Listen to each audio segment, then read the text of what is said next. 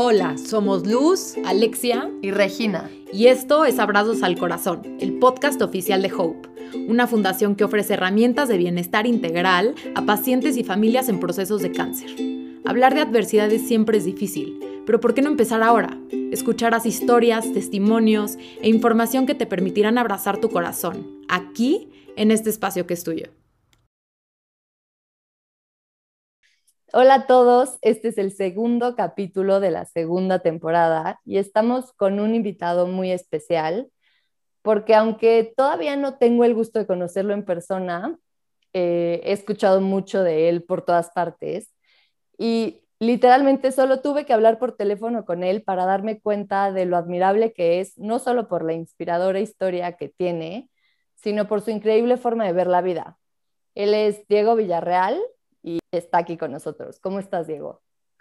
Hola, Rex. Muy bien, muchísimas gracias. Muy agradecido que me hayas invitado a este podcast, que la verdad soy fan. Los he escuchado desde el primer capítulo y creo que las herramientas que están presentando a la gente que está en, este, en esta situación es, es algo increíble que me hubiera gustado a mí tener cuando viví esta experiencia. Es un honor tenerte aquí y es un honor que, que nos compartas tu historia en este espacio. ¿Por qué no, para empezar, nos cuentas un poco de ti? Para todos los que no te conocen, ¿cómo te describirías? Pues tengo 27 años, eh, soy una persona alegre, bromista, me considero de humor llevado, bastante exigente conmigo, conmigo mismo y competitivo, yo creo que sanamente, y soy una persona muy cuadrada también, me gusta como estar siempre con las cosas planeadas y mantener todo en control, aunque lo que la historia que les voy a platicar habla un poco de cómo he intentado cambiar esa parte de mí. Oye, y digo, tú y yo ya hablamos un rato por teléfono, pero ¿por qué no nos cuentas un poco justo cómo ha sido tu historia con el cáncer? Pues mira, te platico mi historia con el cáncer que hoy en día, a retrospectiva, te puedo platicar que el cáncer ya estaba en mí desde mucho antes de que se haya visto reflejado con leucemia linfoblástica aguda pero eh, yo era una persona que se guardaba todas las emociones, muy poco expresiva. Eh, me castigaba mucho en cuanto cuando no cumplía las metas que yo mismo me ponía. Pero en agosto del 2017 eh, decidí cambiarme de trabajo y en la empresa que trabajaba había estado ahí desde que estudiaba y tenía una relación muy cercana con los directores al momento en que decido sí cambiarme de trabajo y renunciar, estos directores de la empresa me hacen una salida muy complicada. Esto llevó mucha decepción a mí. La verdad, nunca me esperé sufrir de eso, de esas personas a las que yo admiraba.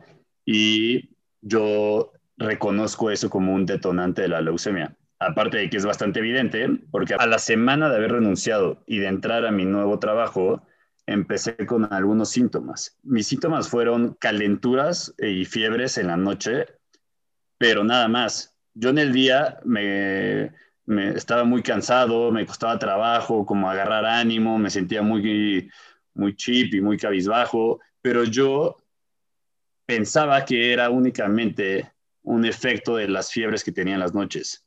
Entonces yo nada más decía, si tengo fiebre en la noche, es obvio que voy a estar cansado durante el día. Y así estuve toda la semana. Eh, a partir del quinto día con fiebre, me fui a hacer análisis, yo pensando que tenía una infección. Y tengo un tío doctor que vio mis análisis y en cuanto los vio, le sugirió a mi mamá que fuera con un doctor especialista en oncología. Yo en ese momento no, no tenía ni idea, mi mamá obviamente no me dijo en ese momento, pero sí me dijeron que a la siguiente fiebre que tuviera tenía que ya ir al hospital. Ese sábado, una semana en mi nuevo trabajo, eh, a las 2 de la tarde me dio una fiebre y fui con mi novia y mi mamá al hospital. Yo pensando que iba únicamente por una infección, que ya llevaba cinco días de fiebre y que no era normal, porque tampoco tenía otro tipo de síntomas. Entonces, como que estaba bastante extraño todavía yo, sin saber bien, decía qué raro que el doctor al que voy está en la torre de oncología. Pero bueno, eh, aquí me van a tratar mi infección. No, no lo asociaba, yo seguía totalmente como cerrado, nunca imaginé que fuera a ser grave. Incluso mi hermano estaba de viaje y me acuerdo que me mandó un mensaje diciendo como, me regreso hoy mismo para verte. Yo digo, no, tranquilo, ¿cuál es la necesidad si solo estoy viniendo a que me revisen una infección? El caso es que me internaron ese mismo día, eh, me empezaron a hacer estudios y en la noche de ese día me dieron un cuarto. Me, dieron, me acuerdo perfectamente que me dieron un cuarto en el octavo piso.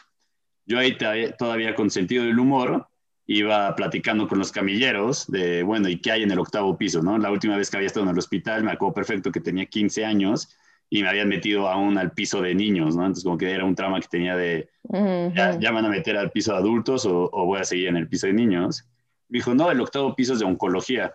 Ahí fue la primera vez que me cayó el 20. Ahí dije, creo que no voy a salir hoy del hospital. No es normal esto que está pasando. No, no sé por qué me están llevando a oncología aparte de que tenía tres doctores viéndome, ¿no? Es normal que cuando antes de que te den un, diagnóstico, intentan buscarle por todos lados, ¿no? Entonces teníamos el infectólogo, al oncólogo y muchos otros doctores que estaban ahí intentando. Ahí me acuerdo perfecto que me decían, incluso eh, la infectóloga me decía, pon changuitos de que sea yo la que descubra que tienes, ¿no? Y yo decía como, wow, eh, ¿por qué? Pero bueno, Cuatro días después de estudios, me dan mi diagnóstico, eh, leucemia linfoblástica aguda, y me acuerdo que, o sea, el shock de la noticia para mí fue más por mi familia. O sea, en el momento en que me dan la, noticia, mis, mis familiares ya sabían, pero en el momento en que me dan la noticia, yo veo cómo se quiebran todos. Obviamente eso me inclina a mí a, llorar, porque dije, esto no debe ser bueno, pero yo aún no dimensionaba que leucemia era cáncer. ¿no? O sea, vivía en este mundo en el que leucemia es una enfermedad grave, pero yo la comparaba con lupus, ¿no? O sea, como que decía, el cáncer tiene nombre, y el cáncer es el cáncer de mama, el cáncer de próstata, pero leucemia, ¿cómo, o sea, ¿cómo que leucemia es cáncer, no? Entonces, ya ahí en, en, el mismo día que me dan el diagnóstico me explican todo y me platican de que hay un nuevo procedimiento en México en el cual tratan a los, digamos, a los jóvenes que éramos como los que estamos en el rango de 15 a 30 años, tratarlos como niños y no tratarlos como adultos. ¿Esto qué implica? Si te tratan como bebé, digamos bebé o niño, es un procedimiento mucho menos invasivo, pero dura más. O si te tratan como adulto, eh, son quimios mucho más eh, invasivas y que pueden generar mayores efectos secundarios, pero el procedimiento es mucho más corto. Lo que estaban viendo es que el resultado en jóvenes tenía las mismas probabilidades de éxito que te trataran como bebé a que te trataran como adulto y obviamente tú, o sea, tú sufrías mucho menos, ¿no? Entonces, eh, era un experimento que ya habían hecho en Estados Unidos, que ya estaba comprobado y dos doctoras lo, lo estaban empezando a implementar en México. Y pues bueno, yo tenía 25 años en ese momento, entonces como que aplicaba perfecto para, para el grupo de prueba y decidí aceptarlo. Decidí tomar el procedimiento de bebé, que lo que implicaba es que iban a ser dos años y medio de tratamiento, pero que no iba a tener tantos efectos secundarios ni, ni digamos, iba a ser tan invasivo para mi cuerpo. Ok. Oye, y dime algo, en todo este tiempo que duró el proceso, ¿qué fue lo que más te ayudó como a, a sobrellevar el proceso? O sea, ¿en qué te recargaste o qué herramientas usaste o qué fue lo que más te sirvió? Justo te puedo decir que la primera que e, es una herramienta que le recomendaría a todos, pero no todos la tienen, que es la ignorancia. Como te platicaba, el no saber y dimensionar lo que era la leucemia. Sé que muchos lo dicen, ¿no? Pero yo desde el inicio dije, bueno, leucemia nunca lo he escuchado hasta ese momento. Entonces la ignorancia me, me, ayudó a tener una actitud de, bueno, esto va a ser una gripa de dos años, ¿no? Vaya a tener mis altibajos, pero si, mira, si mi procedimiento no va a ser tan invasivo, las probabilidades de, éxito son altas, la verdad creo que lo puedo librar y siempre con las fuerzas, con la fuerza iniciando y diciendo, pues, yo voy a salir de esta, esta es una gripa. Y hasta por lo que escucho creo que se podría traducir como esperanza, ¿no? O sea, porque claro que está esta parte que a lo mejor no sabías tanto sobre la leucemia, pero también se escuchan muchísimo estas ganas como de salir adelante, de luchar, de no darte por vencido, de enfrentarte a todo lo que venga y mucho, mucho como una actitud muy positiva. Totalmente. Otra fue que eh, como éramos en un grupo de prueba, había otra persona, que es Juan Pablo, que ya también vino a este podcast, el cual a él lo diagnosticaron dos meses antes que a mí, y él había empezado ya con este protocolo. Por lo tanto, tenía una persona que estuviera dos meses adelante de mí que me iba diciendo todo. La verdad, Juan Pablo me ayudó muchísimo porque él me iba pasando todos los tips de lo que él iba viviendo, hasta literalmente me decía, oye, hoy ya se me empezó a caer el pelo, ¿no? Entonces yo ya sabía que, bueno, todavía tenía dos meses más con pelo mínimo y que hasta dentro de ese, hasta que llegara esa quimioterapia, iba, se me iba a empezar a caer el pelo. Sabemos que todos los cuerpos reaccionan diferente, ¿eh? pero es algo muy aproximado. Entonces, eso me ayudó muchísimo a mí y tener a mi familia y a mi novia cerca. La verdad, eh, soy muy afortunado de que mis papás, eh, en el momento en que me diagnostican, no, ya no trabajaban de tiempo completo, entonces pudieron acompañarme en todo momento y mi novia es maestra, entonces todas las tardes las tenía libres, entonces como que siempre estuve acompañado de ellos y me apoyaba en cada uno de estos, cada uno de estos días. Oye, y ahora yéndonos al otro lado de la moneda, me gustaría preguntarte qué fue lo que más te costó trabajo en todo esto que viviste. O sea, ¿cuál fue tu mayor obstáculo? Sí, de los obstáculos más grandes que tuve fue a los seis meses, acabando la primera etapa del procedimiento, del tratamiento, eh, salgo negativo en cáncer. Es una gran noticia eh, que todos debemos de festejar, pero al mismo momento me di cuenta de que aún faltaban dos años, ¿no? Y durante esos primeros seis meses, la verdad es que casi no tuve efectos secundarios, ni malestares, ni ningún tipo de, de problema en cuanto a físico, ¿no? De incapacidad. Entonces, lo que pasa ahí es, el cuerpo se empieza a, cansar con el tratamiento, entonces, digamos, la época más dura, que eran esos primeros seis meses intensivos, mi cuerpo lo soportó bien. Salí limpio de cáncer en la primera prueba, pero aún faltaban dos años de tratamiento y era un tratamiento que podrías decir, pero ya no tengo cáncer, pero ese tratamiento cada vez empezaba a ser más invasivo porque el cuerpo se cansa de pelear. Entonces, digamos, entre más limpio salía, yo ya estaba más cansado, pero seguía recibiendo los tratamientos. Entonces ya al año y medio, digamos que me tuvieron que internar por un problema de neumonía, sí te haces recapacitar de llevo un año y medio en esto, ya no tengo cáncer, ya quiero parar, pero la doctora me decía como, a ver, todo te falta un año, o sea, ni siquiera pienses en que sales de esta, o sea, salimos de esta y nos falta un año más de tratamiento porque tenemos que acabar todo el protocolo. Entonces, la verdad es que solo tuve esa, esa vez como, como de cuestionarme lo que estaba sucediendo. A partir de eso cambié el chip y dije, ya ni para qué pienso en, en lo que falta, sino vamos día a día y pues sí, o sea, este tratamiento lo que me va a asegurar es que nunca más voy a tener cáncer porque yo no quiero volver a pasar por esto. Entonces, eso hoy en día sigue siendo mi, mi mentalidad porque hasta el día de hoy eh, tengo que regresar mensualmente a un check-up general en el que siguen llevando mi caso. Entonces, te puedo decir que hoy, tres años después, sigue siendo un tema el cáncer en mi vida, a pesar de que hace dos años y medio salí negativo. Claro. Y obviamente, como dices tú, el cáncer hoy forma parte de tu vida y yo creo que va a seguir porque pues al final es algo que viviste, es una etapa de tu vida que quieras o no impacta en la persona que eres hoy y en el Diego que eres hoy. Pero te quería preguntar, ya a raíz de que te dieron de alta y que acabaste los tratamientos, ¿cómo fue tu reincorporarte a la realidad? O sea, porque muchas veces creemos que ya te dan de alta y todo es felicidad y todo es muy fácil, que sí, o obviamente es una notición, pero también he escuchado mucho que este, como regresar a la realidad, readaptarte, reincorporarte, también puede llegar a ser un reto, ¿no? Sí, justo sobre el mismo punto, eh, para mí no fue un regresar a la realidad de un solo instante. A partir de los seis meses que salgo negativo, pero aún sigo en tratamiento, tenía como estas idas y venidas a la realidad, porque como el tratamiento no era tan invasivo, tenía momentos en los que la verdad me sentía muy bien, ¿no? Incluso intentaba seguir trabajando, un poco apenado con, con mi empresa, porque solamente estuve una semana y luego me tuve que eh, dar de baja por el cáncer, pero intentaba seguir trabajando como para seguir mi día a día, ¿no? Si podía, intentaba salir con mis amigos, pero era todo un año y medio en el cual iba a seguir en tratamiento y tenía que estar cuidándome mucho cada vez que em, fuera a empezar con las quimioterapias. Entonces, eh, fue difícil, eh, pero digamos, era un, era un transcurso muy largo en el que podía irme adaptando.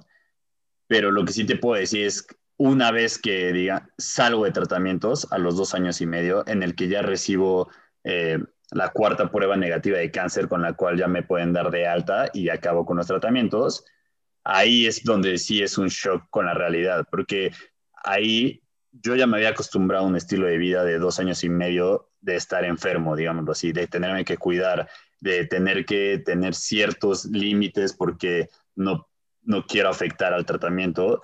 Y en el momento en que ya no puedo ya no puedo decirle a mis amigos que me voy temprano porque tengo leucemia, ya es un shock totalmente, porque ya es cambiar ese mindset directamente en mi persona y decir, ya no tengo nada que me limite, entonces ya lo que no puedo hacer ya viene de mí, ya no tengo ninguna enfermedad, ya no tengo ningún tratamiento, ya no tengo ninguna medicina, entonces yo soy el que tiene que salir adelante y esto ya solo depende de mí.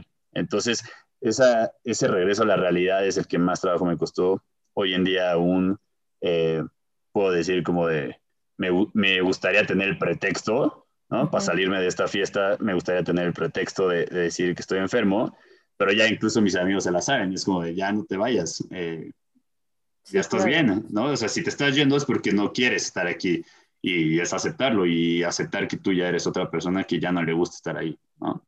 Y qué difícil, porque déjate tú el pretexto, o sea, sí, ya no tienes el pretexto, pero además eso implica como el, como dices tú, el aceptar que ya eres una persona diferente, entonces empieza un proceso de volverte a preguntar quién eres, qué te gusta, qué no te gusta, este, qué es lo que quieres, qué es lo que ya no quieres y, y serle fiel a eso, ¿no?